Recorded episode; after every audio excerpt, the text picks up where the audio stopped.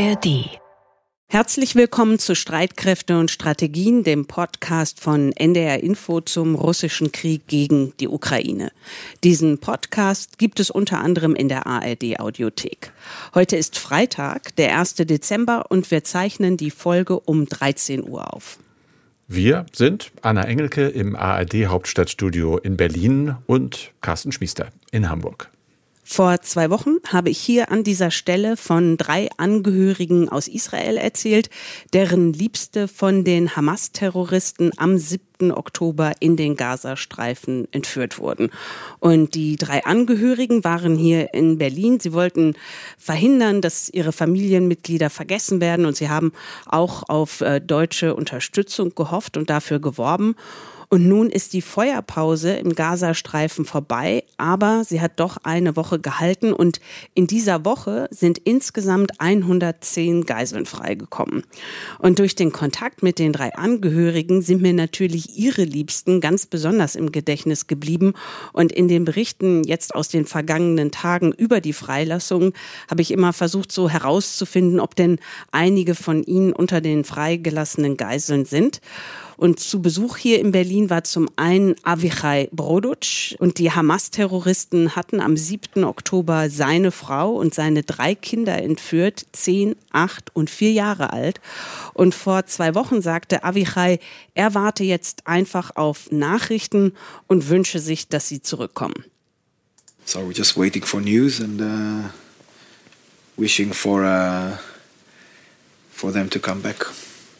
Bei Avichai ist der große Wunsch tatsächlich in Erfüllung gegangen. Sowohl seine Frau als auch seine drei Kinder sind freigelassen worden. 51 Tage lang waren sie in der Gewalt der Hamas-Terroristen. Und vor zwei Wochen ebenfalls in Berlin war Batsheva Yahalomi, eine Frau Mitte 30. Und bei ihr war ihr zwölfjähriger Sohn gekidnappt worden, genau wie ihr Mann. Und zwar getrennt voneinander, wie Batsheva herausgefunden hat. Ihr zwölfjähriger Sohn Itan ist frei, nicht aber ihr Mann. Und ihr Sohn Itan war viele der mehr als 50 Tage in Geiselhaft offenbar allein. Nun ist Batshevas Sohn zwar zurück, aber dennoch geht natürlich für sie das fürchterliche Warten und Bangen weiter, das Bangen um ihren Mann. Und das ist ähnlich das Bangen wie bei dem dritten im Bunde hier in Berlin, Gilad Kornblum. Aus seiner Familie waren gleich sieben Mitglieder entführt worden, seine Schwiegertochter und seine zwei kleinen Enkelkinder im Alter von acht und zwei Jahren. Die konnten in der vergangenen Woche tatsächlich die Geiselhaft verlassen und auch noch drei weitere Familienmitglieder, nicht aber der Sohn von Gilad Kornblum. Und vor zwei Wochen hier in Berlin hatte Gilad, das ist so ein Mann im Großvateralter, da hatte Gilad gesagt, er habe tausende Fotos seines Enkels und seiner Enkelin, aber keines seines erwachsenen Sohnes. Und wörtlich meinte er damals, ich schwöre, dass ich das nächste Mal Bilder von allen mache, die ganze Zeit. Und uns Journalisten hier in Berlin hat er dann gemahnt, vergessen Sie das nicht, vergessen Sie nicht Bilder zu machen. We have thousands of pictures of my grandson and daughter, and we didn't have one picture for my son. On time was all picture. And we swear that next time we go take picture everybody all the time. Don't forget this.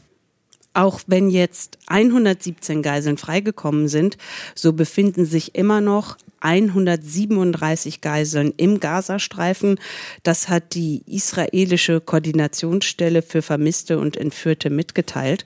Und unter diesen 137 Geiseln sind 20 Frauen, zwei Kinder unter 18 Jahren und auch zehn Menschen, die älter sind als 75 Jahre. Und für alle Angehörigen und auch für ihre Freunde geht das bittere Warten weiter. Carsten, du guckst ja gleich ausführlich auf die Lage im Nahen Osten und über die Lage in der Ukraine habe ich für diese Folge mit dem österreichischen Militärexperten Oberst Markus Reisner gesprochen. Und du, Carsten, wirfst dann ja noch einen Blick auf Russland, aber jetzt erstmal auf den Nahen Osten. Ja, du hast es angesprochen, die Feuerpause ja, sie hat gehalten, aber sie ist eben jetzt vorbei an diesem Freitag. Sie ist am Morgen ausgelaufen. Die israelische Armee hat nach eigenen Angaben die Kämpfe im Gazastreifen wieder aufgenommen. Das Militär, das israelische, hat der Terrororganisation Hamas wiederum vorgeworfen, sie habe gegen die Feuerpause verstoßen. Die israelische Armee sagt, dass sie jetzt Hamas-Stellungen in Gaza aus der Luft angegriffen hat und weiter angreift. Der arabische Fernsehsender Al Jazeera berichtet unter Berufung auf Augenzeugen, dass es schwere Kämpfe gibt in der Stadt Gaza selbst, aber eben auch in anderen Gebieten im Norden des Gazastreifens mit Verletzten, auch wieder mit Toten. Es gibt andere Berichte ebenfalls, die auch von Kämpfen im Süden des Gazastreifens sprechen. Dorthin hatten sich ja viele Menschen geflüchtet aus dem Norden. Israel hat kurz vor Ablauf der Frist nach eigenen Angaben zunächst einen mutmaßlichen Raketenangriff aus dem Gazastreifen abgewehrt. Deshalb der Vorwurf, wenn es denn Hamas war, Bruch des, der Waffenruhe. Anschließend seien noch mehrere Angriffe aus dem abgeriegelten Gebiet Richtung Israel gemeldet worden, die man nicht habe abwehren können. Äußerungen von der Hamas im Moment sind dazu noch nicht zu haben. Es gibt aber Informationen aus Katar. Dort wird ja und liefen ja die ganzen Fäden der Verhandlungen über die Waffenruhe zusammen, dass weiter verhandelt wird über eine erneute Feuerpause jetzt. Allerdings sagt man auch, dass die Tatsache, dass die Kämpfe wieder aufgenommen worden sind, da nicht besonders hilfreich seien. Katar hat die internationale Gemeinschaft aufgefordert, jetzt schnell zu handeln, um die Kämpfe zu beenden. International, das Stichwort auch Annalena Baerbock, also die deutsche Bundesaußenministerin, hat sich geäußert, hat erneut ein Ende der Kämpfe verlangt und gesagt wörtlich, in diesen Minuten müssen wir alles dafür tun, dass die humanitäre Pause fortgeführt wird, Feuerpause. Nötig sei dies für die verbleibenden Geiseln, die so lange schon auf Freilassung hofften, als eben auch für die notleidenden Menschen in Gaza, so Baerbock, die dringend mehr humanitäre Hilfe benötigen. Aber es sieht nicht wirklich danach aus, wenn man mal ehrlich ist. Premierminister Netanyahu hat die Ziele Israels im Kampf gegen die Hamas nochmal bekräftigt. Da geht es also weiter um die Befreiung nicht nur aller Geiseln, sondern eben auch um die Vernichtung der Hamas. Das hat er über sein Büro erklären lassen. Er bleibt dabei, dass die Hamas so weit bekämpft werden muss, dass nie wieder von ihr eine Bedrohung für israelische Bürger ausgeht. Es hat zuletzt das spielt ihm so ein bisschen in die Karten, sicherlich Kritik an der Feuerpause gegeben in Israel. Grund war das Attentat an einer Bushaltestelle in Jerusalem. Dazu hatte sich die Hamas ja bekannt. Es hat drei Menschen das Leben gekostet, weitere sind verletzt worden. Kurz zum Schluss noch, es gibt ein bisschen Druck aus den USA weiterhin auf Israel. US-Außenminister Blinken hatte noch vor dem Ende der Feuerpause Israels Führung mit erneut mit deutlichen Worten aufgefordert, die Zivilisten im Gazastreifen zu schützen für den Fall, dass Israel den Krieg wieder aufnehmen sollte. Da hat er es wahrscheinlich schon geahnt. Es sei so blinkend zwingend erforderlich, dass sich Israel an das humanitäre Völkerrecht halte. Die vielen Todesopfer in der Zivilbevölkerung und die Vertreibung in einem Ausmaß, so der Minister, wie man sie im nördlichen Gazastreifen gesehen habe, dürften sich im Süden nicht wiederholen. Jetzt weiß also die israelische Regierung, das weiß sie aber ohnehin, dass Amerika sehr genau auf das achtet und schaut, was da jetzt passiert. Wenn jetzt im Gazastreifen wieder gekämpft wird, heißt das ja auch, dass es erstmal keinen weiteren Austausch von Geiseln geben wird, beziehungsweise dieser Tausch Geiseln gegen Gefangene. Ja, das ist im Moment nicht gut vorstellbar und äh, dabei sind noch viele Menschen in der Gewalt der Hamas. Das ist natürlich schrecklich für sie und für ihre Angehörigen, zumal es ja, und das hast du am Anfang ja wirklich klar nochmal geschildert, so viel Hoffnung gab eigentlich. Beide Seiten hatten ja unter der Vermittlung Katars und Ägyptens und der USA diese Feuerpause vereinbart. Die war zweimal verlängert worden. Und man dachte, na, es geht doch, ne? warum nicht nochmal? Und nur deshalb war ja der Austausch von Gefangenen gegen äh, Geiseln überhaupt möglich geworden. Insgesamt, das ist die Bilanz, sind mehr als 100, also die Rede ist von 110 konkret in den Gazastreifen verschleppte Geiseln freigelassen worden, eben auch 14 Israelis mit deutscher Staatsangehörigkeit. In der Umkehr hat Israel mehr als 200 palästinensische Häftlinge aus den Gefängnissen entlassen. Es ist sch schlimm, dass es jetzt zu einem Stillstand dort gekommen ist, denn es gibt sehr, sehr viele Angehörige, auch natürlich auf Seiten der Palästinenser, die so viel Hoffnung hatten, dass sie demnächst ihre Liebsten, wie du sagst, wieder im Arm haben. Es gab ja ziemlich schnell nach dem Terrorüberfall vom 7. Oktober Berichte, dass die Hamas-Terroristen diese Überfälle geübt hätten und dass Israels Regierung, Geheimdienste und Militär durchaus Kenntnis davon hätten haben können, aber die Gefahr nicht gesehen haben oder nicht sehen wollten. Dazu gibt es Neues aus den USA. Ja, es gibt mal wieder einen Bericht einer großen amerikanischen Zeitung, die wir sehr schätzen, nämlich die New York Times. Und äh, die schreibt aktuell, dass es tatsächlich Hinweise auf einen wohl sehr genau geplanten Großangriff der Hamas auf Israel gegeben hat. Und zwar schon lange vor dem eigentlichen Angriff selber. Die Rede ist von mehr als einem Jahr vor dem 7. Oktober dieses Jahres. Äh, es habe auch einen umfassenden Austausch israelischer Behörden gegeben zu einem sehr umfangreichen Dokument, angeblich 40 Seiten stark, Codename Jericho Mauer, das diesen Gefechtsplan der Hamas wohl sehr präzise skizziert haben soll. Laut New York Times äh, soll dieser Plan dann wirklich bis in Details dem tatsächlichen Angriff geähnelt haben, den Hamas-Terroristen dann, wie es schien, ja zur völligen Überraschung Israels Anfang Oktober ausgeführt haben. Das Szenario ist also, wenn man der Zeitung glaubt, von israelischen Militärs, von Geheimdienstleuten zumindest in Ansätzen bekannt gewesen, aber man hat wohl gedacht, so schreibt es die Zeitung, das sei ja eigentlich viel zu kompliziert und von der Hamas praktisch überhaupt nicht durchführbar. Die Zeitung hat auch die israelische Regierung mit diesen Erkenntnissen konfrontiert. Dazu gibt es eine Äußerung einer Regierungssprecherin, die erneut eingeräumt hat, dass es keinen Zweifel daran gäbe, dass der Angriff vom 7. Oktober ein Versagen Israels war. Das sei natürlich ein Versagen gewesen. Israel werde das Geschehene genau untersuchen und daraus lernen, hat sie bei CNN, beim amerikanischen Sender gesagt. Aber dann wird es ein bisschen schwammig. Die entscheidende Frage ist ja auch politisch natürlich wichtig. Inwieweit hat denn der Regierungschef Netanyahu gewusst, hatte er die Dokumente gelesen? Hat er womöglich äh, selber dafür gesorgt, dass sie eben nicht so ernst genommen worden sind? Und das alles wird laut Regierungssprecherin jetzt auch untersucht. Man möchte sich also nicht darauf festlegen. Wenn es an der Zeit sei, werde Netanyahu mehr sagen. Und offenbar denken sie noch, es ist nicht an der Zeit. Über die Lage in der Ukraine spreche ich jetzt mit dem österreichischen Oberst Markus Reisner. Er hat seinen Doktor in Jura und Geschichte gemacht, war fast zehn Jahre lang bei den Spezialkräften des österreichischen Heeres, dem Jagdkommando. Das ist sowas wie das deutsche KSK, das Kommando Spezialkräfte. Er war bei allen österreichischen Auslandseinsätzen dabei, von Bosnien, Kosovo über Afghanistan bis Mali und Tschad. Und seit einem Jahr ist Markus Reisner Kommandant der österreichischen Garde. In dem russischen Angriffskrieg gegen die Ukraine hat er sich einen Namen gemacht als nüchterner und viel gefragter Analyst. Markus Reisner ist auch der Militärexperte, der in diesem Jahr am häufigsten hier bei Streitkräfte und Strategien zu Gast war. Zuerst am 10. Januar und mit diesem Gespräch heute ist es das achte Mal. Und was mich besonders freut ist, dass Sie dieses Mal nicht nur per Leitung aus Wien zugeschaltet sind, sondern dass wir uns heute tatsächlich gegenüber sitzen. Oberst Reisner ist nämlich wegen einer Konferenz hier in Berlin und zu mir ins ARD Hauptstadtstudio gekommen. Herzlich willkommen, Herr Reisner. Herzlichen Dank für die wirklich wertschätzende Begrüßung und äh, es freut mich ganz besonders, dass ich Ihnen heute persönlich gegenüber sitze. Ich freue mich auch und ich habe ja gerade die Konferenz erwähnt, auf der wir uns schon gesehen haben diese Woche, die Berlin ähm, Security Conference. Und Sie waren dort auf einem Panel und ich habe zwei Dinge über Sie erfahren, die ich bisher noch nicht wusste. Und zwar, dass Sie sich schon seit den 2010er Jahren intensiv mit Russland beschäftigen und auch 2015 an der Lomonossow-Universität in Moskau studiert haben. Und das zweite Neue für mich, dass Sie im Kosovo-Einsatz eine Einheit befehligt haben, zu der auch ukrainische Soldaten gehört haben.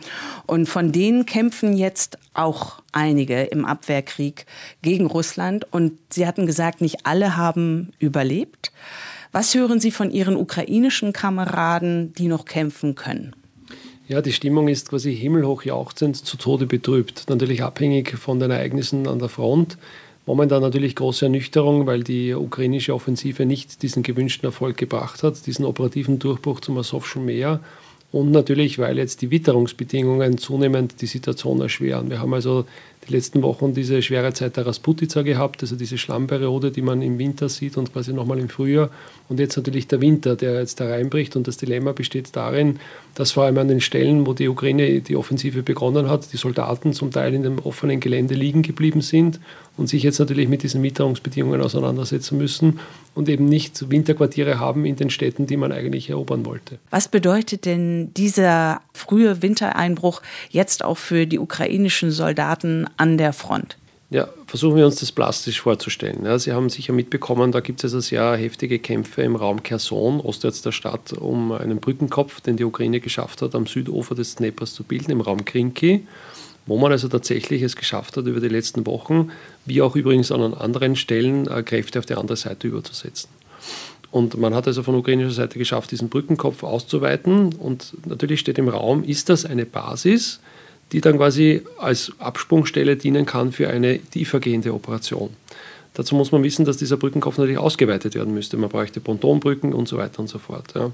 Das Problem ist aber natürlich die Witterung, das kalte Wetter macht diese Einsatzführung extrem anspruchsvoll und die Kampfkraft der Soldaten leidet natürlich enorm. Stellen Sie sich vor, Sie fahren mit kleinen Schlauchbooten in der Nacht im Dunkeln von der einen Uferseite an die andere, springen ins Wasser, sind durchnässt, kommen ins Sumpfgebiet, wo also diese Nässe nicht aufhört, noch tiefer in ihre Uniform einzudringen. Ja. Sie sind unter Beschuss von Artillerie durch den Einsatz von den äh, russischen äh, Kamikaze-Drohnen bedroht. Es gibt Verwundete, sie liegen mit dem Rücken zum Fluss, können nicht hinaus. Äh, es gibt erste Frierungen. Das gilt natürlich auch für die russische Seite, aber die Situation ist eine sehr, sehr schwierige.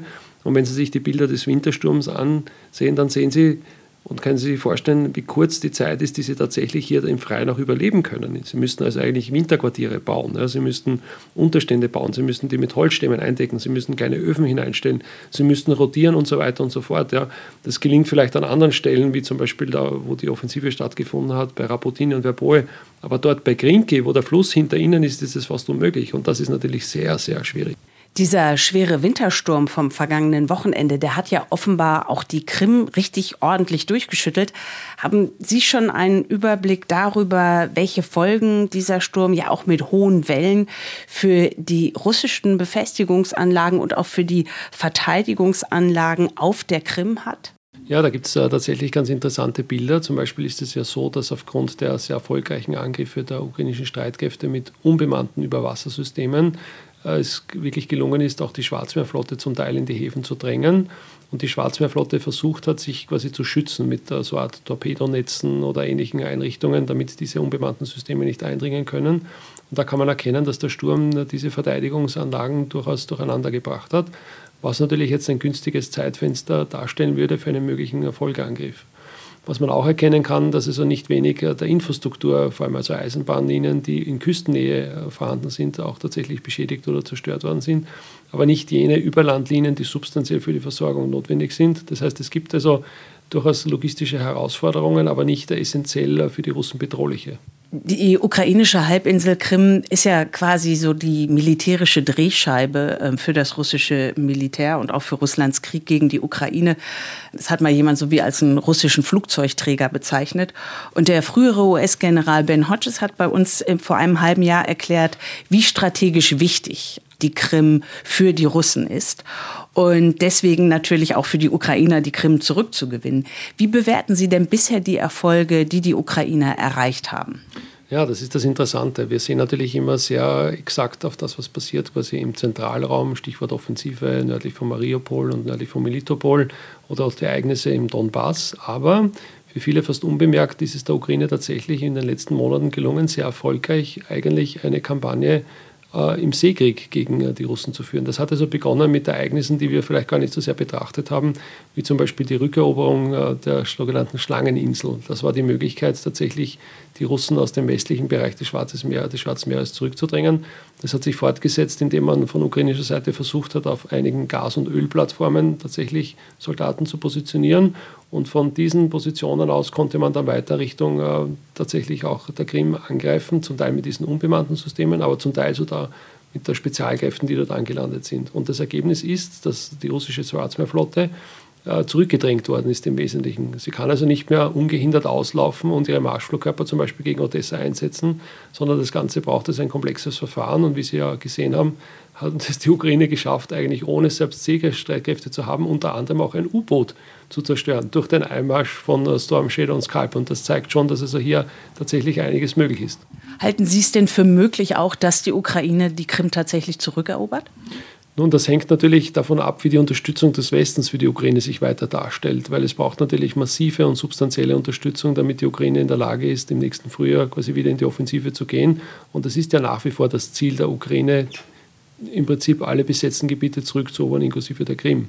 Das heißt, man braucht also substanzielle Mittel der Landstreitkräfte, die man also entsprechend bereitstellen muss, also neue Brigaden, mit denen man dann in den Angriff kommen kann. Und man darf nicht vergessen, das Ganze passiert ja in einem Multidomain-Umfeld. Das heißt, viele andere Domänen müssen auch bedient werden und da ist natürlich vorrangig zu verstehen, dass das Domain Luft von entscheidender Bedeutung ist. Das heißt, ohne funktionierende Luftstreitkräfte können also auch Landkräfte kaum operieren. Und das haben wir gesehen, das war auch der Fehler bei der Sommeroffensive, dass eben das gefehlt hat. Das heißt also, letztendlich muss man jetzt erstmal gucken, wie das mit den F-16 ist, die F-16-Koalition des Westens für die Ukraine. Und das wird ja, was wird das sein, frühestens im Frühjahr? Genau, das hängt jetzt natürlich von äh, verschiedenen Maßnahmen ab. Man darf nicht vergessen, dass um die F-16 einsatzbereit zu machen, muss man ja im Prinzip geschützte Blasen schaffen, aus denen heraus diese F-16 operieren können. Das heißt, vorrangig geht es jetzt einmal darum, mit Fliegerabwehr die Tiefe der Ukraine zu schützen, den Westen der Ukraine und dann quasi die entsprechenden logistischen Einrichtungen zu erstellen, aus denen heraus dann die F-16 operieren kann, die dann vielleicht in einer ersten Phase versucht, einmal tatsächlich die Lufthoheit über der West- und Zentralukraine zurückzuerobern und dann erst tatsächlich in die Offensive geht, wo immer es dann auch gebraucht wird. Und auch äh, die Rolle, die also möglicherweise hier im Raum steht, dass man also gegen die russischen Marschflugkörper, ballistischen Raketen und vor allem auch iranischen Drohnen ein Wirkmittel der aktiven Luftverteidigung zur Verfügung hat. Was man jetzt zurzeit einfach nicht hat. Sie und ich, wir haben Ende August das letzte Mal zusammen gesprochen und das war gut zehn Wochen nach Beginn der ukrainischen Offensive. Und schon damals waren Sie nicht so optimistisch und deshalb hatten wir für das Gespräch mit Ihnen den Titel für unseren Podcast gewählt, die PAD-Situation. Welcher Titel, welche Überschrift ist für den derzeitigen Stand der Offensive aus Ihrer Sicht der passende? Ich würde sagen, im Gesamten würde ich den Titel nehmen Am Weg zum Kulminationspunkt. Das begründe ich wie folgt. Ein Kulminationspunkt ist ein Moment, an dem sich entscheidet, wie ein Konflikt, ein Krieg oder auch eine Situation, wie auch immer sie sich darstellt, weiter verläuft. Und das ist das, was wir gerade sehen. Wir sehen es im Kleinen, also auf der taktisch-operativen Ebene, wir sehen es aber auch auf der strategischen Ebene. Wenn wir die kleine Ebene uns anschauen, die taktisch-operative, so kann man erkennen, dass die Offensive der Ukraine nicht diesen gewünschten Erfolg hatte. Man hat taktische Erfolge gesehen, die Einnahme von verschiedenen Ortschaften, aber diese taktischen Erfolge haben sich nicht in einen operativen Erfolg umsetzen lassen, also in diesen gewünschten Durchbruch zum Asowschen Meer mit dem strategischen Effekt einer Isolation der russischen Kräfte auf der Krim, in Saporoschia und Kherson, möglicherweise auch mit einer Isolation durch die Zerstörung der Brücke über die Straße von Kertsch. Man muss das jetzt abhaken und muss also weiter voraus äh, planen und auch schauen, dass äh, die Ukraine vor allem unterstützt wird, was also die nächsten Monate betrifft, im Hinblick auf den Winter. Es geht also darum, vorbereitet zu sein für den Fall, dass Russland, und so sieht es aus, so sagt es auch die Ukraine, möglicherweise eine zweite strategische Luftkampagne gegen die kritische Infrastruktur der Ukraine durchführt. Die darf nicht funktionieren. Warum? Damit die Ukraine in der Lage ist, ihre Basis, ihre Tiefe zu halten und dann natürlich die Vorbereitung auf weitere Maßnahmen, um dann möglicherweise im Frühjahr wieder an anderer Stelle in die Offensive zu gehen. Und die Entscheidungen, die müssen jetzt getroffen werden, damit quasi in mehreren Monaten dann zur rechten Zeit die Dinge vorhanden sind. Das betrifft nicht nur neue Mittel oder Fähigkeiten wie Kampfflugzeuge, sondern möglicherweise auch andere Dinge wie zusätzliche Elemente der, der Landstreitkräfte oder weitreichende Waffensysteme, die man ja auch zum Teil schon geliefert hat, aber nur in geringen Mengen. Denken Sie an diese äh, entsprechende Lieferung an Attackams, also diese Raketen, die sehr erfolgreich gegen die russischen Hubschrauber eingesetzt worden sind. Genau. Jetzt ist es ja so, dass sich die NATO-Außenminister diese Woche getroffen haben und haben auch der Ukraine ihre große Solidarität versichert. Aber gleichzeitig ist auch klar geworden, diese Millionen Stück Artilleriemunition wird es in dem Maße nicht geben. 300.000, so ist die Rede, würden geliefert oder sind schon geliefert worden. Wo sehen Sie oder sehen Sie diesen Druck und die Notwendigkeit, die Sie gerade beschrieben haben? Sehen Sie das auch im politischen Handeln des Westens? Ja, das Dilemma ist, dass man bis jetzt immer gedacht hat, mit dem, was man aus den bestehenden, noch vorhandenen Beständen verfügbar hat, das Auslangen finden zu können. Das hat aber nicht funktioniert. Nach 21 Monaten stellt man ernüchtert fest, dass es eben nicht gereicht hat. Im Gegenteil, es ist sogar so, dass also die eigenen Arsenale zunehmend leerer werden. Und jetzt kommt genau dieses Dilemma zum Tragen, das wir auch im Vergleich mit dem Ersten Weltkrieg äh, sehr gut erkennen können. Nämlich der Moment, wo damals nach Ende 2000, also 1914 man erkannt hat, 1915, man muss in die Kriegswirtschaft übergehen. Ja.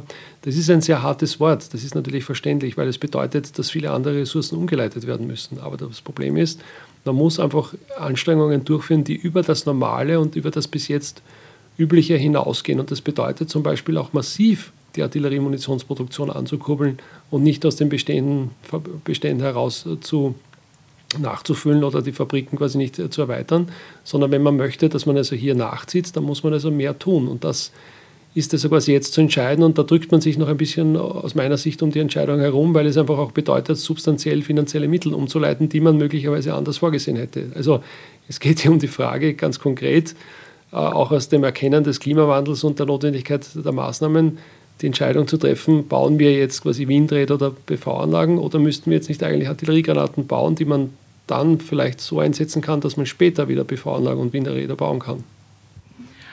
Und haben Sie den Eindruck, dass es dazu schon eine definitive Entscheidung gibt?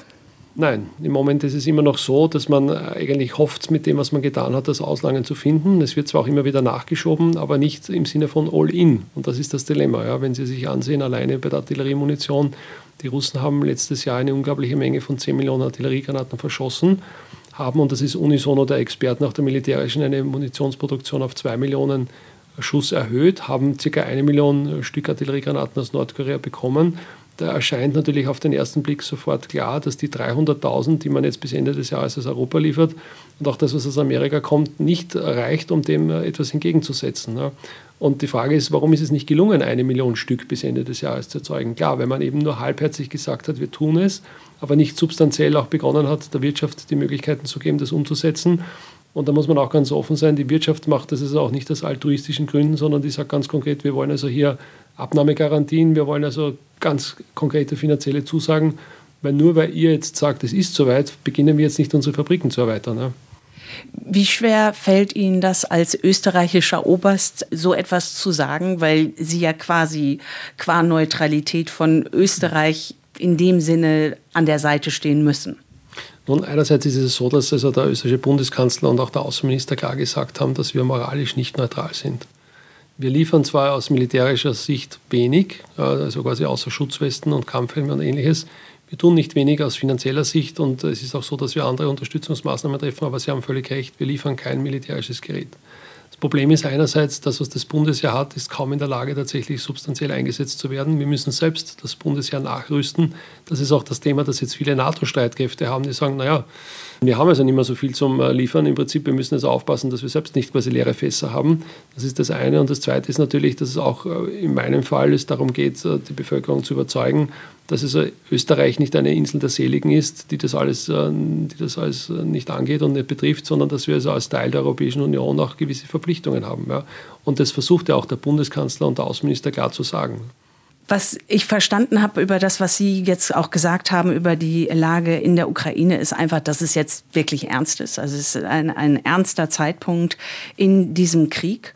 Und Anfang November hatte ja der ukrainische Oberbefehlshaber Valery Zaluzhny im britischen Economist geschrieben, der Krieg stecke gerade in einer Sackgasse. Russland werde bei Waffenausrüstung, Raketen und Munition noch eine erhebliche Zeit überlegen sein. Und Sie haben das ja letztendlich auch gerade schon beschrieben mit der Artillerie und der Produktion auf russischer Seite. Waren Sie überrascht über die Offenheit von Valery Zeluzhny? Ja, General Saluschny hat also was absolut Mutiges gemacht. Er hat das gemacht, das Maximale, was man in seiner Funktion überhaupt machen kann. Er hat also mit absoluter Offenheit die Dinge angesprochen. Ja. Und er hat also auch viele Dinge gesagt, wo ich auch immer in den letzten Monaten darauf hingewiesen habe. Zum Beispiel dieser Vergleich mit dem Ersten Weltkrieg als Beispiel. Ja.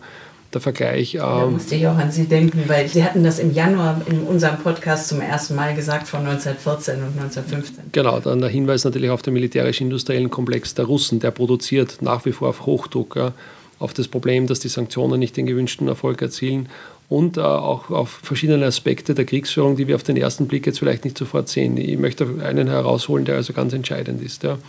Er hat also gesagt, wir sind in einer Pattsituation und äh, die Offensive hat also nicht diesen deep and beautiful Verlauf äh, bekommen, den wir erwartet haben.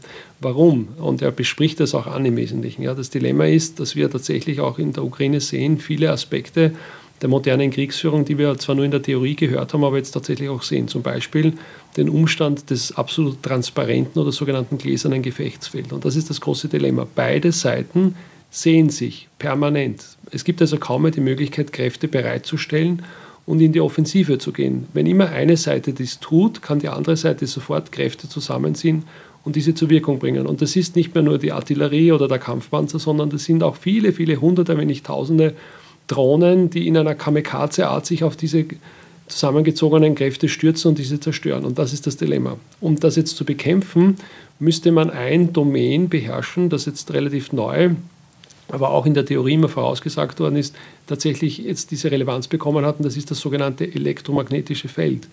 Was verbirgt sich hinter diesem sperrigen Begriff? Es verbirgt sich im Prinzip jener Raum, in dem gefunkt wird, in dem kommuniziert wird, in dem Drohnen ihre Ups und Downlinks haben. Und wenn sie es schaffen, den Drohnen die Möglichkeit zu nehmen, zu fliegen. Das heißt, sie nehmen dem anderen das Bild und machen ihn blind. Dann können sie wieder bereitstellen und ins Manöver gehen. Und das meint er, der General Solution, wie er sagt, ich brauche eine Art Wunderwaffe, um das zu durchbrechen.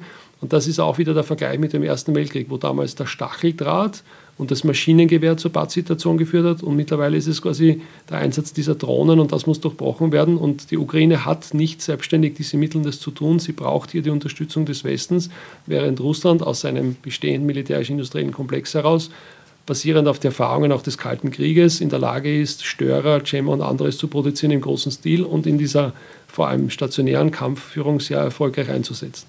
Was ich mir auch überlegt habe bei dem gläsernen Gefechtsfeld, wenn wirklich jede Seite, also sowohl die ukrainische als auch die russische Seite sieht, genau sieht, was die andere macht, was ist dann der Nutzen von den, dem großen Gerät, was der Westen auch an die Ukraine geschickt hat, also Kampfpanzer, Schützenpanzer, weil das wird ja alles sofort auch von den Russen gesehen und die schicken dann Drohnen mit Sprengstoff und bumm, sprengen das alles in die Luft.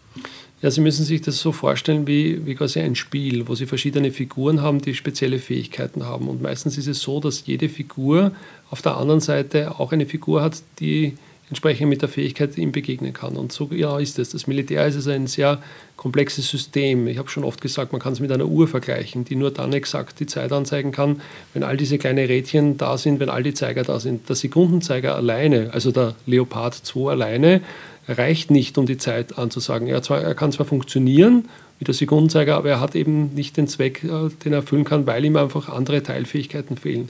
Und so, so, ist es auch hier. Also man darf also nicht den Fehler machen und sagen, der Panzer hat diese Rolle nicht mehr. Die hat er sehr wohl, weil er ist das einzige Mittel, das kampfkräftig, gepanzert, mit Feuerkraft und entsprechend beweglich schnell Raum in Besitz nehmen kann. Aber er kann es eben nur, wenn er unterstützt wird und wenn andere gegnerische Fähigkeiten ausgeschalten werden. Das hat man sehr gut gesehen auch bei der beginnenden Offensive im Juni, wo nämlich genau die F-16 sehr wohl in der Lage gewesen wären, die russischen Kampfhubschrauber auf Distanz zu halten. Sie waren aber nicht da und damit konnten die Russen mit ihren Kampfhubschraubern die Leopard-Panzer entsprechend der sicheren Entfernung bekämpfen. Ähnliche Situation jetzt. Das heißt, man muss also versuchen, dieses elektromagnetische Feld wieder zurückzuerobern, um dann wieder dem Leopard die Möglichkeit zu geben, die er in der freien Wildbahn hat. Und die Unterstützung aus dem Westen wäre dann vor allen Dingen auch Know-how? So ist es. Es ist auch so, dass ja äh, im Ukraine-Krieg äh, in dieser kurzen Zeit ja schon eine Reihe von sehr interessanten militärischen, technologischen Entwicklungen entstanden sind, die man so also nicht für möglich gehalten hat. Aber das Dilemma ist halt leider, dass der, der Krieg oft der, der, Vater aller Dinge ist und auch ein Treiber von technologischen Entwicklungen. Und man sieht, dass äh, die Unterstützung der Ukraine vor allem also hier passiert in einer Art und Weise, wo also dann Firmen in der Lage sind, aufgrund der Erfahrungen der ukrainischen Soldaten sehr rasch quasi dann Produkte zu liefern, die das also tatsächlich liefern können. Ja. Das Problem ist oft die Menge, die, also die, die Quantität, nicht so sehr die Qualität, weil denken Sie noch einmal an diese Frontlinie, 1200 Kilometer, also von Berlin bis Florenz, von Berlin bis London. Ja. Und wenn Sie, nehmen wir ein Beispiel, dann 18 Panzerbitzen haben, können Sie sich die Frage stellen, wo Sie die einsetzen. Das Gleiche. Sie haben ein modernes neues System, das es den Russen ermöglicht, nicht quasi zu jammen, also zu stören, aber sie haben nicht nur ein oder zwei davon. Wo setzen sie das dann ein? Möglicherweise ostwärts von Kherson bei Grinki, um dort eine Flussüberquerung zu ermöglichen, aber sie brauchen es vielleicht auch in Avdiivka oder in Kupiansk oder in Svatove oder in Ugledar oder in Rapotine oder sonst wo. Und das ist das Dilemma. Und Masse ist jetzt ja letztendlich immer schon ein großer Vorteil der russischen Streitkräfte gewesen, weil sie häufig von allem genug haben. Genau, das ist das, wo wir uns auch sehr schwer tun, das im Westen zu verstehen. Wir haben also immer die Qualität unserer Waffensysteme betont. Der Leopard 2 A6, also ein sehr modernes, äh, leistungsstarkes Kampfgerät. Die Russen haben also immer gesagt, wir werden den Leopard im direkten Duell nicht besiegen können, weil wir die Qualität in unseren Waffensystemen nicht zusammenbekommen. Aber wir machen es über die Quantität. Wir haben da nicht einen D72, BM oder B3, sondern wir haben vier davon. Drei wird uns der Leopard zerstören, aber der vierte wird ihn dann knacken im Wesentlichen. Ja. Und da ist es auch nie eine Rolle gewesen, dass die Besatzung in diesen russischen Fahrzeugen überlebt haben, sondern da ist es nur darum gegangen, dass sie ihre vier, fünf Schuss quasi anbringen und der vierte Panzer dann den Erfolg hat. Das war immer die russische Denke. Wir vergessen das oft, wenn wir dann die Bilder betrachten dieser massiven Verluste, die also eigentlich dieser sowjetisch bis heute nachwirkenden Tradition entsprechen wo also die russischen Soldaten auch keinen Bezug zu ihrem Gerät haben, weil sie also hier auf die Masse setzen. Der große russische Krieg, der dauert ja nun schon ein, ein Dreivierteljahr, 21 Monate. Und in einer unserer letzten Folgen haben wir mit unserer ARD-Korrespondentin in Kiew gesprochen, Rebecca Barth. Und die hatte sehr eindrücklich beschrieben, wie mürbe viele Menschen in der Ukraine sind, jetzt in diesem dritten Kriegswinter. Und halt mürbe vom langen Krieg, aber halt auch mürbe von dem aus der Sicht der Ukraine ewigen Bitten an den Westen, doch mehr zu liefern, mehr Waffenmunition. Und wir haben ja auch gerade schon drüber gesprochen. Und äh, unser Hörer Hans Bürger aus Oberschwaben hat uns daraufhin eine Mail geschrieben, und zwar äh, mit einem ganzen Schwung voll Fragen. Er schreibt, das Leid wird immer größer und unerträglicher. Wir haben doch jetzt einen Abnutzungskrieg, der unsägliches Leid sowohl für die Menschen in der Ukraine als auch für die Menschen in Russland bedeutet. Es werden Menschen abgenutzt, die Ressourcen werden abgenutzt, die Waffenlager sind leer, die Moral des Westens wird abgenutzt, so schreibt das äh, Hans Bürger. Und seine Fragen sind, gibt es ein Ausstiegsszenario, um diesen Krieg zu beenden? Wenn ja, was wären die Folgen für die Ukraine und den Westen? Und dann, wieso kann die Ukraine nicht auf den Donbass, der völlig zerbombt ist, und auch auf die Krim verzichten? Was sagen Sie unserem Hörer? Ja, das sind eine ganze Reihe von Fragen, die wir natürlich jetzt alle einzeln durchgehen sollten im Detail. Ich versuche das zusammenfassend in, in, in ein paar wenigen Türen setzen. Die erste wichtigste Frage ist, warum darf Russland nicht gewinnen? Und diese Frage kann man sehr einfach beantworten. Denken Sie daran, nach Ende des Ersten und Zweiten Weltkrieges, nach diesem unheimlichen Leid, das wir in Europa hatten, haben wir uns auch global geeinigt auf etwas, das man heute die UN-Charta bezeichnet. Also auf ein Regelwerk des internationalen Rechts, das die Basis für zukünftige Konflikte dargestellt hat. Man hat sogar damals das Wort Krieg aus dem Sprachgebrauch verbannt und hat es durch das Wort Konflikt ersetzt, den international bewaffneten Konflikt und den nicht international bewaffneten Konflikt. Man hat das humanitäre Völkerrecht gestärkt. Man hat versucht, genau zu definieren, die Regeln, wann darf Gewalt angewendet werden. Und der UN-Sicherheitsrat und die permanenten Mitglieder des UN-Sicherheitsrats waren jene, die das definiert haben. Und dieses Regelwerk hat lange Jahre gehalten. Natürlich haben auch diese Mächte im Sicherheitsrat ganz gezielt ihre Interessen versucht umzusetzen und andere auszuboten. Aber bis Ende des Kalten Krieges hat es funktioniert. Dann nach Ende des Kalten Krieges kam es zu einer Art Schockphase für vor allem jene Mächte, die damals eine prominente Rolle hatten wie Russland, das mehr oder weniger für kurze Zeit in Agonie gefallen ist, während andere Mächte wie die USA sich als die alleinigen Sieger dieses Kalten Krieges gesehen haben und auch gepocht haben darauf, dass dieses diese UN-Charta, das Völkerrecht weiter eingehalten wird. Nun ist aber das Dilemma, dass die Welt offensichtlich aus den Fugen gerät, weil einfach diese Regeln scheinbar nicht mehr ernst genommen oder eingehalten werden. Unter anderem deswegen, weil viele Länder mittlerweile großes Selbstbewusstsein entwickelt haben oder auch sagen, sie sind also nicht bereit, es zu akzeptieren. Und was wir jetzt sehen, ist, dass zum Beispiel durch den Angriff Russlands auf die Ukraine ganz klar hier Recht gebrochen wird, internationales Recht. Und wenn das jetzt natürlich Schule macht, also wenn das also quasi so weitergeht, dann bedeutet das natürlich, dass die Welt zunehmend sehr unter Druck kommt und sich die Frage stellt, wie sie sich neu ordnen wird im Wesentlichen. Ja, und wir sehen das ja auch sehr gut an dem Konflikt, denn es ist ja nicht nur ein Konflikt der Ukraine gegen Russland, sondern dieser Konflikt hat ja auch eine globale Note im Wesentlichen. Ja, Russland alleine könnte diesen Konflikt so nicht gewinnen gegen den Westen, aber es ist ja nicht Russland alleine, sondern es ist der globale Norden gegen den globalen Süden. Also Russland mit äh, Mächten wie China, Indien oder auch Regionalmächten im Hintergrund, nehmen wir die Türkei, Saudi-Arabien, die beinhart ihre eigenen Interessen umsetzen, einmal zugunsten der einen und einmal zugunsten der anderen Seite. Und das macht es so schwierig. Und das ist der Grund, warum man also versucht, hier möglichst zu verhindern, dass das Schule macht. Das ist das äh, ganz Wesentliche daran. Der zweite Aspekt ist äh, der elende Krieg. Wie geht das weiter im Wesentlichen? Ja, und das ist auch die Kernfrage, die wir uns alle selbst stellen müssen. Wie wollen wir diesen Krieg weiterführen? Das ist die entscheidende Frage. Weil wenn wir diese Frage nicht stellen, dann wird er weiter ein Fegefeuer bleiben und er wird weiter elend sein und es werden weiter viele, viele Menschen sterben und verwundet werden. Das heißt, wir müssen uns fragen, wollen wir zum Beispiel all-in gehen? Also wollen wir der Ukraine einmal wirklich all das geben, was sie braucht oder nicht? Möglicherweise auch mit dem Risiko einer Eskalation, die man nicht weiß, ob sie kommt oder nicht. Das wird der Historiker in der Nachschau dann entscheiden. Oder ist es so, dass wir sagen, wir sind nicht bereit für dieses All-In, weil wir dann vielleicht sogar auf eigenen Wohlstand verzichten müssten, weil wir dann vielleicht möglicherweise auch den Lackmustest bestehen müssten, ob wir genug Selbstressourcen haben? Oder was tun wir als postheroische Gesellschaft, die wir schon sind? Aber da müssten wir das auch kommunizieren, vor allem der Ukraine gegenüber. Ja. Was, was wäre die Konsequenz, Herr Reisner, wenn wir nicht All-In gehen? Ja, die Konsequenz ist faktisch, dass der Krieg so weitergeht wie bisher und dass auf der Zeitachse es einen großen Nachteil gibt für die Ukraine und das ist die demografische Situation, weil einfach Russland ein viel höheres Wehrpotenzial hat, als die Ukraine es hat. Und äh, wenn die Ukraine immer das bekommt, dass sie kämpfen kann, dann wird es zwar reichen, um zu kämpfen, aber nicht um zu siegen, aber es wird Monat für Monat, Jahr für Jahr dazu kommen, dass Hunderte, Tausende sterben und verwundet werden, ohne einem sichtbaren Ergebnis.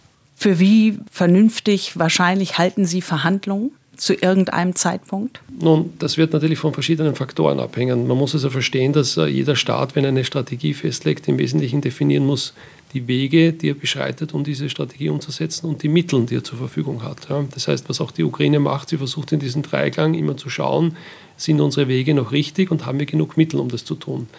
Jetzt ist es so, dass diese Ressourcen, diese Mittel vor allem natürlich aus dem Westen kommen. Und da muss die Ukraine natürlich dann irgendwann sich die Frage stellen, reicht das, was wir bekommen, oder müssen wir uns eingestehen, es reicht nicht? Und das ist dann die Basis für möglicherweise Verhandlungen. Das Dilemma ist nur, wenn das passiert, erkennt die andere Seite einen Schwächemoment, also Russland, und ist wahrscheinlich eher noch weniger bereit für Verhandlungen. Das heißt, ein Kompromiss könnte sein, eine Art Waffenstillstand, der sich möglicherweise dann in die Länge zieht, wie wir das zum Beispiel ja auch jetzt gerade in der Situation, auch wenn es nur wenige Tage sind, in Israel sehen als solches, oder wie wir das auch kennen aus den Beispielen Nord- und Südkorea, das nicht zufällig in den letzten Monaten immer wieder genannt wird, wo man ja weiß, dass es eine Waffenstillstandssituation gab, die bis heute anhält. Es gibt also keinen Friedensvertrag als sonstiges. Das Dilemma ist nur am Beispiel von Korea, dass es damals über zwei Jahre gedauert hat und 473 Verhandlungstage um ein 18-seitiges Dokument zu definieren, das diesen Waffenstillstand begründet hat, der bis heute hält. Ja, aber was bedeutet das dann für die Ukraine? Das ist das Dilemma vor allem, wenn der Gegner, nämlich Russland, immer noch überzeugt ist, dass er auf der Zeitachse diesen Krieg gewinnen kann. Und das bedeutet aus russischer Sicht immer noch die Zerstörung der Ukraine, so wie Putin das damals am 21. Februar, drei Tage vor dem Einmarsch, gesagt hat. Und Putin sagt ja auch immer, dass es ihm nicht nur um einen Krieg gegen die Ukraine geht, sondern dass er sich ja im Krieg mit dem Westen sieht. Genau, da kommt jetzt genau diese Sache wieder dazu, des globalen Nordens gegen den globalen Süden. Es scheint so, dass der globale Süden einfach die Welt neu ordnen möchte. Und da darf man also nicht übersehen, dass die Dominanz des Westens absolut unter Druck steht. Warum? weil die technologischen Entwicklungen und die Verfügbarkeit von technologischen Entwicklungen für Länder, die wir oft als die dritte Welt bezeichnen oder die zweite Welt, aber auch die ökonomischen Entwicklungen in diesen Ländern, die unglaublich sind. Stellen Sie sich also nur vor, am Beispiel China, was vor 100 Jahren hier der Fall war im Vergleich zu heute oder auch an Indien, das hat natürlich diesen Ländern enorm Selbstvertrauen gegeben. Und sie sagen, wir sind also nicht mehr bereit, diese Vorherrschaft des Westens zu akzeptieren, weder wirtschaftlich noch intellektuell. Wir wollen also unsere eigenen Ziele umsetzen, auch in Afrika zum Beispiel. Und das ist natürlich jetzt die Situation, wo große Mächte versuchen, diese Länder auf ihre Seite zu ziehen. Und es ist völlig offen, wie das tatsächlich sich in den nächsten Jahren darstellt. Es ist nur eines klar, dass Europa, die Europäische Union und ihre Länder definieren muss, wie wir uns in diesem derzeit möglicherweise sich ankündigenden Schlamassel darstellen denn auch das, was wir genießen, dieser Luxus, dieser Wohlstand, diese Ressourcenverfügbarkeit ist keine Selbstverständlichkeit, sondern wir müssen auch in Zukunft möglicherweise dafür kämpfen, wenn wir diesen Wohlstand weiter halten wollen. Herr Reisner, haben Sie ganz vielen Dank, dass Sie zu mir ins ARD Hauptstadtstudio gekommen sind und vor allen Dingen auch vielen Dank für Ihre Zeit und wie immer für Ihre Sachkenntnis und Ihre Erklärung. Herzlichen Dank an die Zuhörer für Zeit und Vertrauen und alles Gute. Die Lage für die Menschen in der Ukraine bleibt also schwierig und über diese nicht ausreichende Unterstützung des Westens für die Ukraine, da haben wir ja gerade ausführlich mit Oberst Reisner gesprochen genau wie auch über die Sorge, dass Kiew deshalb die eigenen Kriegsziele nicht erreichen könnte. Und das Hauptziel der Ukraine ist ja, die russischen Truppen aus den eigenen Grenzen, aus dem eigenen Land zurückzudrängen. Aber es gibt nun auch Hinweise darauf, dass Russland schwächer sein könnte, als es Putin in den Kram passt. Carsten, was deutet darauf hin? Darauf deuten Zahlen hin, Anna. Man hört natürlich aus Russland selber sehr, sehr wenig. Es ist keine offene Gesellschaft im Gegensatz zu den westlichen Gesellschaften, aber Zahlen gibt es eben noch. Die werden unter anderem ja regelmäßig vom britischen Verteidigungsministerium, das sich wie immer auf Geheimdienstinformationen beruft. Aktuell habe ich dort gelesen, geht man von 300.000 toten oder verletzten russischen Soldaten aus seit Kriegsbeginn. Äh, aufgedröselt 120.000 Tote, 180.000 Verwundete plus auch noch, wie es heißt, Zehntausende Deserteure und dazu auch einen erheblichen Verlust an Gerät. Mehr als 7.000 zerstörte gepanzerte Fahrzeuge, fast zweieinhalbtausend kaputte Kampfpanzer werden aufgelistet, 100 Kampfjets sollen abgeschossen worden sein, mehr als 130 Hubschrauber zerstört, 16 Marineschiffe aller Klassen versenkt oder beschädigt und mehr als 1300 Artilleriesysteme buchstäblich außer Gefecht damit, so London, habe Russland eben doch einen beachtlichen und in Teilen eben nicht von jetzt auf gleich zu ersetzenden Teil seiner Kampfkraft von vor dem Februar 2022 verloren. Aber hat man jetzt ja auch gelesen, dass die Kriegsmaschine in Russland wirklich auf Hochtouren läuft. Fast ein Drittel des Haushalts wird im kommenden Jahr für Rüstung ausgegeben und für Verteidigung. Das ist ja Wahnsinn, ne? über 30 Prozent. Wir reden ja über das 2-Prozent-Ziel. Und wenn Putin jetzt über ein Drittel oder fast ein Drittel des Haushalts im kommenden Jahr in die, ins Militär steckt, reicht das dann nicht, um den Angriffskrieg weiterzuführen? Na, Oberst Reisner hat es ja auch gesagt, natürlich ist das eine enorme Kraft, die äh, da Russland noch zur Verfügung steht. Und zumindest geht Putin davon aus, dass er natürlich diesen Angriffskrieg weiterführen kann mit schierer Masse. Und viele Experten im Westen sind eben auch der Ansicht, dass dieser hohe Verlust an Material zumindest Moskau bei weitem noch nicht zur Aufgabe zwingen dürfte. Aber es gibt ja eben auch diesen wirklich horrenden Verlust an Menschenleben. Mehr als 100.000 Tote, fast doppelt so viele Gefallene, wie es auf Seiten der USA im gesamten Vietnamkrieg gegeben hat. Das muss man sich mal in Erinnerung rufen. Und der Vietnamkrieg wurde ja auch deshalb beendet, weil sich die öffentliche Meinung in den USA immer mehr dagegen gewandt hatte, aufgrund auch dieser hohen Opferzahlen in ganz zarten Ansätzen kann man jetzt, wenn man genau hinguckt, sehen, dass sich auch in Russland da so etwas wie leiser Widerstand regt. Moskau nimmt ja ganz offenbar massive Verluste an Soldaten in Kauf und das führt eben zwischendurch auch zu ersten sichtbaren Protesten in einem Land, in dem ja sonst jeder Widerstand gegen den Kreml eisern unterdrückt wird. Ich habe mal ein bisschen recherchiert und habe im äh, Magazin Newsweek einen Bericht gefunden, zum Beispiel, dass Ehefrauen russischer Männer, die im vergangenen Jahr im Zuge der Teilmobilisierung eingezogen worden sind zum Militärdienst, dass also diese Ehefrauen jetzt einen Appell veröffentlicht haben, in dem sie den Kreml dafür kritisieren, dass er sein eigenes Volk verrät, dass er leere Versprechungen macht. Diese Angehörigen haben sich aktiv dafür eingesetzt, dass ihre Männer nach Hause dürfen, haben jetzt Ende November auf Telegram, auf dem Nachrichtenkanal, einen Appell veröffentlicht, zu Massenprotesten aufgerufen, die es soweit ich weiß nicht gegeben hat, aber vereinzelte Proteste sind dokumentiert. Ehefrauen der Soldaten wollen jetzt, dass ihre Männer nach Hause geschickt werden. Sie nennen das nicht einen Appell, sondern einen Hilferuf, eine Tragödie. Sie sagen, dass die russische Öffentlichkeit vom eigenen Volk verraten und ausgerottet werde entschuldigen Sie meine Deutsch, deutsche Sprache oder die kralare Sprache, wir sind am Arsch, sagen Sie wörtlich, wir sind am Arsch. Und das zeigt äh, ein, eine relativ unbekannte Deutlichkeit bisher. Man erinnere sich daran, dass Putin versprochen habe, dass keine Reservisten einberufen würden, das sei alles nicht so passiert, die Mobilisierung sei ein schrecklicher Fehler. Da gibt es in den USA, die Rand Corporation, das ist ein großer Think Tank, ein Forschungsinstitut, die haben tatsächlich auch nochmal bestätigt im Sommer schon, dass in der Ukraine kämpfendes russisches Personal tatsächlich nicht das Militär verlassen dürfe. Niemand dürfe das Land verlassen, solange diese Teilmobilisierung noch gilt. Es gäbe im Moment nur einen einzigen Ausweg, abgesehen vom Tod im Kampf, nämlich darin, das Rentenalter zu erreichen, vielleicht noch aus medizinischen Gründen entlassen zu werden oder inhaftiert zu werden. Dann sagt die Rand Corporation aber auch, es gibt eben auch viele, die einfach desertiert sind. Unbefristete Einsätze, unzureichende Ruhezeiten, Rotationen eben nicht aufgrund eines Soldatenmangels führten dazu, dass die Soldaten großem Kampfstress ausgesetzt seien und das Gefühl von Groll und Hilflosigkeit mache sich breit. Und es gibt ja noch mehr Kritik in Russland, selbst am Kreml. Und zwar Kritik, die jetzt wahrnehmbar wird. Da geht es um Gefallene beziehungsweise um ihre Hinterbliebenen. Ja, genau. Es geht wiederum um Angehörige russischer Soldaten, aber eben, du sagst es, um Soldaten, die im Krieg getötet worden sind. Und es gibt offenbar, zumindest äh, liest man darüber, diese Politik, die zynischerweise heißt keine Leiche, kein Fall, also auch kein Fall für Entschädigung. Das ist offenbar eine Begründung, mit denen, mit der vielen Angehörigen Entschädigung äh, vorenthalten wird. Viele tote Russen, das ist ja schon seit Monaten bekannt, äh, werden nicht geborgen vom Schlachtfeld oder es passiert eben tragischerweise auch, dass Leichen zum Beispiel beim Volltreffer auf einen Schützenpanzer so dermaßen zerstört werden, dass sie einfach nicht mehr als, als menschliche Überreste erkennbar sind. So grausam ist das. Da gibt es einen Bericht der unabhängigen russischen Nachrichtenagentur Verska, die sich diesem Thema mal angenommen hat. Und die berichten darüber, dass es schon Fälle gibt von Hinterbliebenen, die jetzt über Gerichte versuchen, in irgendeiner Weise an eine Todeserklärung für ihre Angehörigen zu kommen, um damit denn sozusagen den Weg einer Entschädigung geöffnet zu bekommen. Die Rede ist hier von mindestens 176 solcher Fälle, die vor russischen Gerichten verhandelt worden sind. Das ist wohl sehr, sehr schwierig, denn diese Gerichte müssten feststellen, dass eine Person, wie es heißt, unter Umständen, die zum Tod führen können, landläufig auch als Krieg bekannt, äh, tatsächlich vermisst wurden und daher als tot angesehen werden.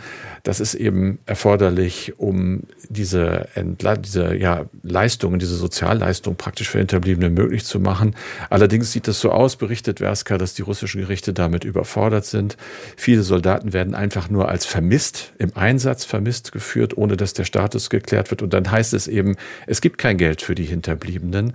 In diesen vielen Fällen haben die sich dann an das Verteidigungsministerium gewandt oder auch an regionale Gouverneure. Und es gibt aber keinen Bericht, dass das mal erfolgreich gewesen wäre. Das heißt, die stehen einfach da und haben nichts mehr. Gibt es denn Beispiele, wem da was passiert ist? Also welche Frauen gerade hm. warten, ähm, dass sie doch vielleicht noch Leistungen bekommen? Ja, es gibt ein paar in dem Bericht. Ich nenne mal ein Beispiel. Da geht es um einen Mann, äh, Vyacheslav Dikadev wird er genannt, kam aus der Region Kaliningrad, hatte sich im August 22 gemeldet und ist dann kurz danach auch äh, im Einsatz vermisst worden, ganz kurz nur nachdem er sich einem Freiwilligenkommando angeschlossen hatte. Seine Frau hat dann im April 23 Klage eingereicht, aber die Militärstaatsanwalt hat einfach gesagt, Nein, der ist vermisst, das ordnet wir jetzt an. Das Gericht hat äh, sich geweigert, den Fall aufzunehmen. Und dann ist Victoria wohl auch äh, zumindest an die Öffentlichkeit gegangen mit der Begründung, sie könne jetzt äh, weder sich noch ihr Kind weiterhin erklären. Sie sei sehr rüde angefasst worden von den Behörden. Sie soll verschwinden wörtlich übersetzt, ich solle mich verpissen, heißt es dort in diesem Bericht. Der ist halt relativ krass in der Sprache. Sie sei jetzt sehr wütend auf die russische Föderation. Und sowas kommt allmählich raus, wird im Internet äh, berichtet.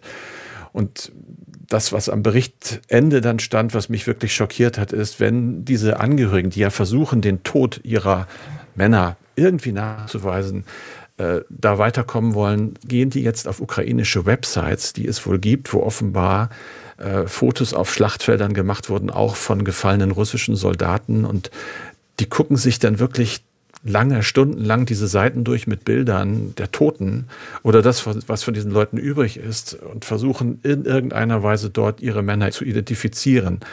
Da sagt sie halt auch, das sei ganz, ganz schrecklich. Sie müsse jeden Tag aufs Neue schauen, ob sie ihren Mann findet unter den vielen Toten. Sie sei, das war so der, der Schlusssatz, äh, offiziell anerkannt keine Kriegswitwe, aber sie fühle sich so und jeder Tag, den sie weiter nach diesem Beweis für den Tod ihres Mannes sucht, der traumatisiert sie natürlich auch mehr. Und ich denke mir, dass diese Berichte, zumindest wenn sie in Teile der Öffentlichkeit kommen, und wir haben ja gehört, es ist ja nicht so, dass man in Russland gar kein Internet mehr hat, es gibt dort Wege, dass die irgendwo dann doch immer mehr die Runde machen. Und insofern natürlich ist Russland noch lange nicht am Ende, aber so ganz ohne inneren Widerstand scheint es auch nicht zu gehen und ohne inneren Protest.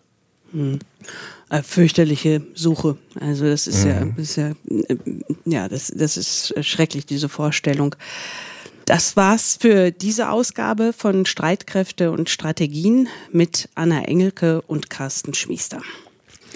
Und über Anregungen, über Lob und natürlich auch Kritik freuen wir uns, wie immer. Schreiben Sie, schreibt uns einfach an streitkräfte.ndr.de. Und noch was ganz anderes zum Schluss. Wissen Sie, wisst ihr eigentlich, wie es Michael Schumacher geht. dem Rennfahrer? Wir können die Frage auch nicht beantworten und dafür gibt es einen sehr, sehr guten Grund und diesen Grund, den gibt es in einem neuen Podcast der Sportschau. Schumacher heißt der Geschichte einer Ikone. Formel 1 Rekordweltmeister Michael Schumacher befindet sich nach seinem schweren Skiunfall weiter in Lebensgefahr. Das wird schon wieder. Das ist ja unser Schumi. Ja, und jetzt zehn Jahre später sitzen wir immer noch hier. Okay, auf die Skipiste und wir nähern uns immer mehr jenem Pistenabschnitt, in dem das Ganze damals passiert ist. Hallo, ich bin Jens Gideon. Und dass ich Sportreporter geworden bin, liegt eigentlich nur an Michael Schumacher. Aber obwohl ich ihn jahrelang um die Welt begleitet habe, als Mensch ist er mir fremd geblieben. Deshalb mache ich mich in diesem Podcast auf die Suche. Immer den Fragen nach, wer ist Michael Schumacher? Und was macht den Mythos Schumi aus? Alle Folgen in der ARD Audiothek.